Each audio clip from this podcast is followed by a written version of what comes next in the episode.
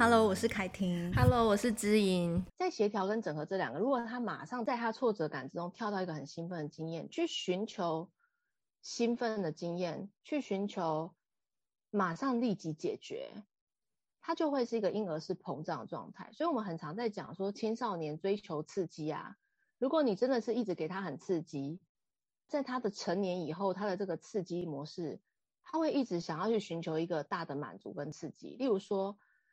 会有一些学生，他们就是靠放款在维生，那他当然一次可以获得这么多的大把的钞票，嗯，这种在心性上会有一个回不去的状态，就是说，如果我靠着我每一天，好，我去机车行打工、便利超商打工，他都没有办法是大把钞票的时候，我觉得不够满足我的本我寻求快乐原则。而且我没有办法在脸书跟别人炫耀，就变我没有办法的一个象征跟反应，跟跟自我做连接。所以其实，在年幼时期跟在青春期，他们在这个本我比较大的状态，跟在我无法去协调这个超我对我的要求、对我的意义跟价值的时候，他就会变成是一个他人格稳定跟不稳定的一个终其一生在追求的，他就没有办法再继续脚踏实地的我。要不就是，通常如果我们这样子会回头，孩子有些都是他们经历了重大变故，例如家人可能过世，他看他朋友死在他面前，他看到有些人就是嗑药嗑到，就是真的就在脸书上说来攻击，他们才突然间警觉说，哇，我不能再继续这样下去，需要更大的刺激的事件来阻止。那这个其实是在我们在人格结构的早年养成之中，我们给他了什么样的刺激跟回应，所以我才会讲说。我们父母安定自己的心啊，如果我们可以先所谓安内攘外，就是说把自己的心里面我对孩子的要求跟指导原则放在跟他适合他年龄，而且你知道他什么时候洗手最快，什么时候我们可以借力跟老师跟呃同年龄的家长打群战一起合作，其实他会是一个稳定孩子身心很重要的基础。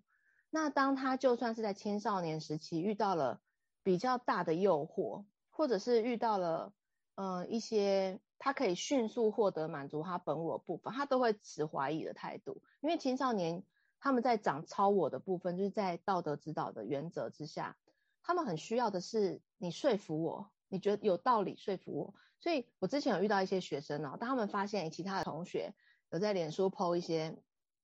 我现在谈恋爱啊，男朋友是谁啊？对我很好啊，什么的，以后可以结婚。哎，同学都还没想过结婚，我就可以立马毕业就可以结婚这样。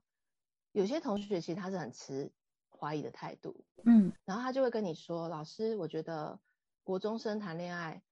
我们还不成熟，其实还太早。你知道，从一个不成熟的孩子嘴巴讲出这些话的，你知道，对他来说，那个持怀疑跟这个网络讯息，同学们下面这么恭喜恭喜恭喜，很像都要转大人的那种感觉。”他敢持不同的意见跟你反映说，我觉得好像太早了。我觉得我现在遇到的人好像都不太成熟，嗯，好像相较之下他最成熟，他也还半生不熟啊。但是对他来说，这个心里面的判断跟有余裕去接受跟吸纳成人的规则，然后我同才的讯息，然后比我年幼幼稚的孩子的冲动，诶，他有一个他的自我慢慢在形塑出来，你会发现。有一些身心稳定的孩子，在他早年，我们耐着烦跟他讨论说：“我知道你现在，像我在书里面的提到反应式倾听嘛，嗯，为什么我们在早年的时候，我们给他选项？你明明知道这时候小孩很难选，可是还是会给他选项，而不是说啊，没关系，我帮你做完啦。我发现了，像我长辈就有一种做法，例如他说不要不要不要，我不要按照你的方式，我按照我的方式。但是呢，我们长辈会以做完为最高指导原则，帮你弄完，你就不用动手。对，不用让大家更麻烦之类的。但是其实这个对孩子来说，他感觉没有选项，他就没有办法做决定，他就会做一个超乎你意料之外的决定。而他终其一生在追求就是这个超乎你意料之外的决定，就是你不知道他会做什么决定。哇，跟你给他两个你觉得你可以接受的决定，假设他无法决定，他现在情绪化，又饿又想睡又如，你说好吧？那所以如果你拿不定主意，我在书里面有写，第三个选项就是。对，对，我帮你选，增加你的勇气。那他可能是就被从这三个择一的时候，他比较是符合他能力跟也符合你期望去长出能力去做选择，嗯，而不是一直在想你意料之外的那一个选择。然后只为了证明说我的选择是对的，我选择是好的的时候，他的自我不会分裂成好几个部分说，说我要有一个部分是隐藏，妈妈不知道，爸爸不知道。当然，这个妈妈不知道，爸爸不知道，在小学中年级以后，他会慢慢的长出来。嗯、但是你看，差不多可以放心说，他所做的决定大概会是在你认识的他的范围。所以早年去好好认识孩子，跟给予他做决定跟选择是重要的是，对他来说，他不需要突然之间发现别人都会决定我不会，而做出奇怪的决定。然后第二个是他这个是可以跟你讨论的，嗯，所以在长出自我，其实它本身就是一个不容易的道路。我们到二三十岁，可能我们对于自己的个性、习性、态度、价值观，当你遇到诱惑很大的诱惑的时候，你会不会下手？的那个判断就会跑出来。那这些其实你看，我们都是到这么晚才成熟嘛。我的书里面在讲十二岁以下的所有的孩子，他们的每一个心境跟抉择的困难，因为我自己常常是呃没有替手状况嘛，所以我需要很多时候帮助自己去理清我内心纠结跟挣扎的是什么，或者是我现在我理想的我可以做到这里，可是我对孩子，诶，我那时候为什么这样跟孩子说？嗯，就是帮助自己回温，是有这样子清晰的头脑去想，那我最终教养的目的是什么？我希望可以让他感受到的是什么？啊，这符合他年龄的期待吗？所以在理想的小孩跟真实的小孩之间，我们在这本书提供了两个道路是，是它的第一个部分就是讲关于父母，嗯，关于父母内在的城市、内心的纠结，跟我们没有办法做到反应式倾听的原因是什么？嗯，其实都不是。我们不够有能力，或是说，哎，我们还在练习，这是很正常的。但是其实某一个部分，真实的孩子他的需要，跟他现在反映这个反映这些问题行为，他内在的需要跟他没有办法摆平的部分，如果我们父母也摆不平自己，我们真的很难看到他摆不平的部分。像比如说，刚刚我要进来跟你录音之前，我女儿为了那个乐高，我帮艾莎转头跟我说拜拜，妈妈要进去跟 Kitty 阿姨。录音，她觉得我没有经过她同意，把艾莎转了头四十五度，不开心。那刚刚我又出去装咖啡的时候，她就跟我说，她就自己冷静之后，因为她刚刚就一直一直很激动，说你不要再转她的头。然后刚刚刚刚反正我先生就是陪他玩了一下之后，他刚刚就特地跑来跟装咖啡的我说，妈妈，其实我刚刚真的很介意，你没有经过我同意就转了，就把他的头转过去。我说哦，那真的不好意思，因为妈妈只是想要，因为妈妈有跟你提说，等一下玩一下，妈妈就要跟 K T 来录音一下。今天爸爸在家，所以呢，艾莎跟我说拜拜。就是如果你说拜拜有其他的方式，你也可以提供给我。嗯，但是我刚刚想到是艾莎直接跟我转头，然后我们也做一个这个游戏的结束。可是我觉得我还是动手去帮他转头，我没有跟你先讲，让你吓了一跳。然后他就说，其实也没那么严重，就是。他其实也在消化这件事情，我的态度是什么？但是我觉得其实孩子他就是需要这这个时时间的吸收跟消化，然后跟他自己也想一下，因为我回来会想一下嘛。对。那他其实也在想一下刚刚到底介意的是什么？那其实就有达到我们在这个游戏里面，即便是这种挫折或冲突的经验，我们并没有因为这样而觉得我们就没话讲，或者觉得好啊，你看妈妈买这个给你，就是好像什么都你的。那下次我不会再买你喜欢的东西给你，因为你会因为我买喜欢的东西给你，你高兴，然后你不高兴就对我不礼貌，然后拿父母权威去压他。就是我们有很多这种时刻才有办法谈修复嘛，就是你去想一想，我也去想一想，而你相信我会想，我也相信你会想。那这个弹性其实就是从父母去帮自己去理清。我理想中的孩子当然是希望他也可以很开心的说妈妈加油，然后就拜拜的结尾嘛。可是这件事情并没有发生。所以在这些时刻，父母摆不平自己内心的震荡的时候，很容易就会把这种心情其实是莫名其妙情绪化的还给孩子，是因为孩子也让你不开心。那所以在这个的第三路线，就是我们都彼此暂停，回去想一想，我们各自内心介意的是什么。那我觉得其实亲子关系能够到这边就很好了，就是我信任你会为了这件事情想一下，你也信任我会为了这件事情介意一下。我们都好介意对方哦，我们都好希望下一次能够是和平 peace 的跟对方准备好的说拜拜。这种时刻其实就是帮孩子的内心有一个减压，跟他的情绪调节还有他会去思考跟判断刚刚那个情境我们更好的选择。所以，即便是我觉得，其实我们两个都在实践这件事，就是说，即便孩子年幼，我们依然有机会帮自己回复到一个相较于直接把情绪喷到他身上的状态之下，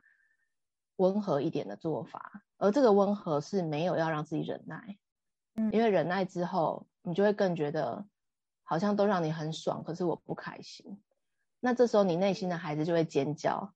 我觉得忍耐要重新定义一下，就是忍耐，但是不等于是压抑。就是说，我们即便情绪不好，但是我们会试着讲出来，可是不是用爆发式的言语，或者是对他吐火的那种感觉，对他喷火。对，那可是我们可能就是，哎，难免语气中会有不耐，但是我们不是用很暴烈的方式把情绪宣泄到他身上。而是有让他知道说，我现在的状态，我的确有点被你激怒。现在这个情况，我有点搞不清楚你到底介意什么，然后我也很挫折。对，那我现在也没办法理解，你也没办法理解的状态下，那我们就是，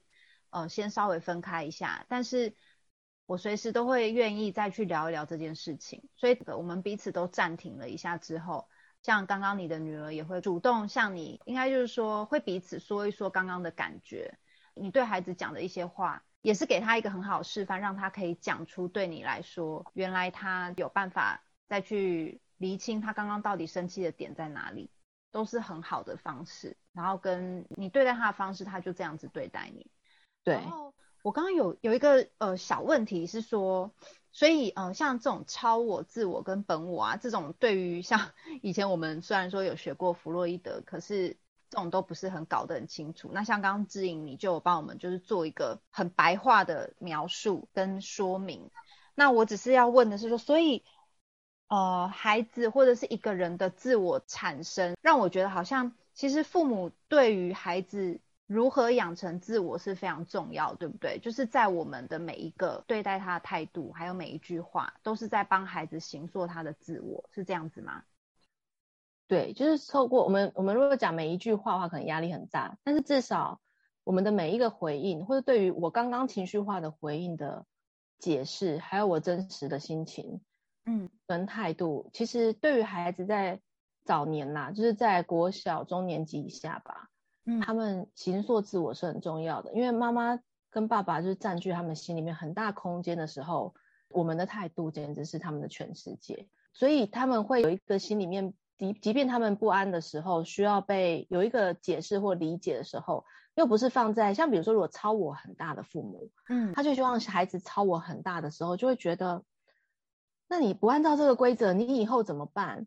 嗯，或者你在班上一定没有办法跟同学相处，或是你该不会在学校啊，其实都是这样惹老师生气的。对，你如果不不学会的话，你一定会惹人厌。可是其实是先他们伤心的点，其实不是惹人厌，是惹父母厌。当他们惹惹别人厌之前，已经先惹你厌，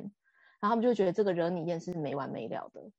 这时候他们就会一直担心害怕惹你厌，但是没有把那个规则孩子听进去。嗯，这时候就会放错重点。所以孩子他其实在放错重点的过程，其实他是在跑一个你是怎么看我的这种爱。这时候我们的超我不但进不了他的内心，而且当他可能进到他的内心，他是勉强了自己，因为为了要要求你爱我，所以。我如果不符合，你好像也会没完没了的生存之道。就是没有这个的话，我就会被抛弃；没有这个的话，我可能就不被喜爱了；没有这个的话，我可能就比弟弟妹妹逊色了。我在这个家就似似乎不像这个家的成员。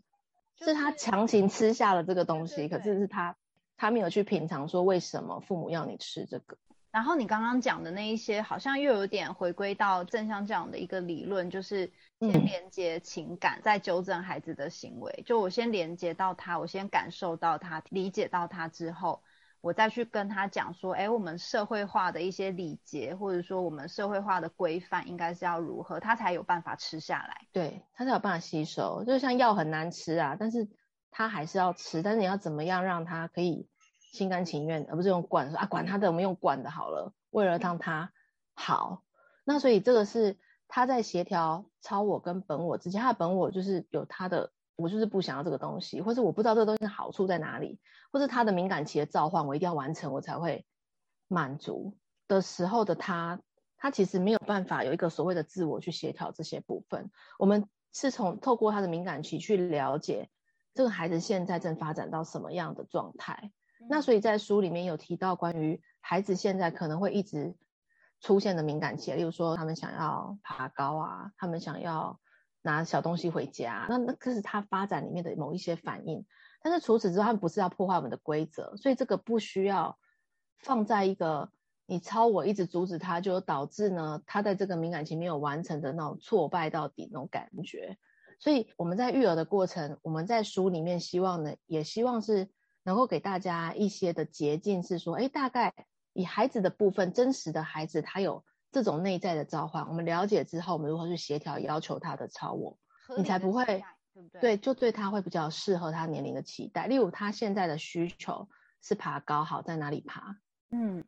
对，像我们家有攀爬架嘛，说好，那不是爬餐桌，是在攀爬架。那这时候我们不会在孩子，比如说小学或其他时候，我们都让他都没动手、没动脚，然后帮他做好好。就之后他跑步慢、不协调，他又来怪你说：“哎，老师说我小时候就动得少。”然后我跳绳不协调，说：“哎，那就是爸爸妈妈怎么样？”就是他比较不会有这种，他明明就那个时期可能要发展，他没有，他没有完成，或他没有让他的。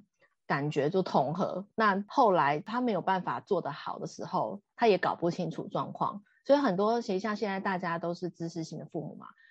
就会发现说，哦，原来我早年可能就是球类运动非常的不协调，我原本以前都觉得好棒哦，爸爸妈妈帮我做好好，哎，可能仪式做太好，嗯，所以我都没有机会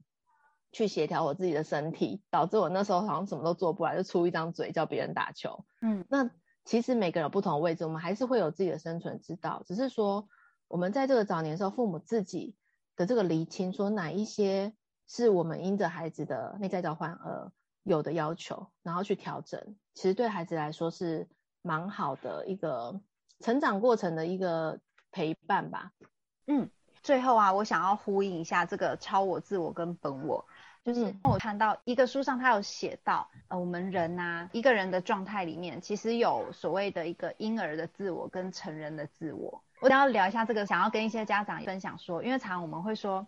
为什么我的孩子回到家就是一直发脾气，或整个就很懒，整个瘫在那个沙发上，然后或者是呃非常的凌乱不堪，然后叫他做什么他都不做，就是很讨厌就对了。然后，但是呢，嗯，在学校老师又说不错啊，他都乐于助人啊，然后热心帮忙班上的事情啊，然后又都哎很规矩、很干净、很整洁等等的，就完全就是不同的状态。后来我看那本书，它上面是说，其实我们每个人在面对外在，就是所谓的社会化的这个环境的时候，我们都是在属于成人的自我的部分。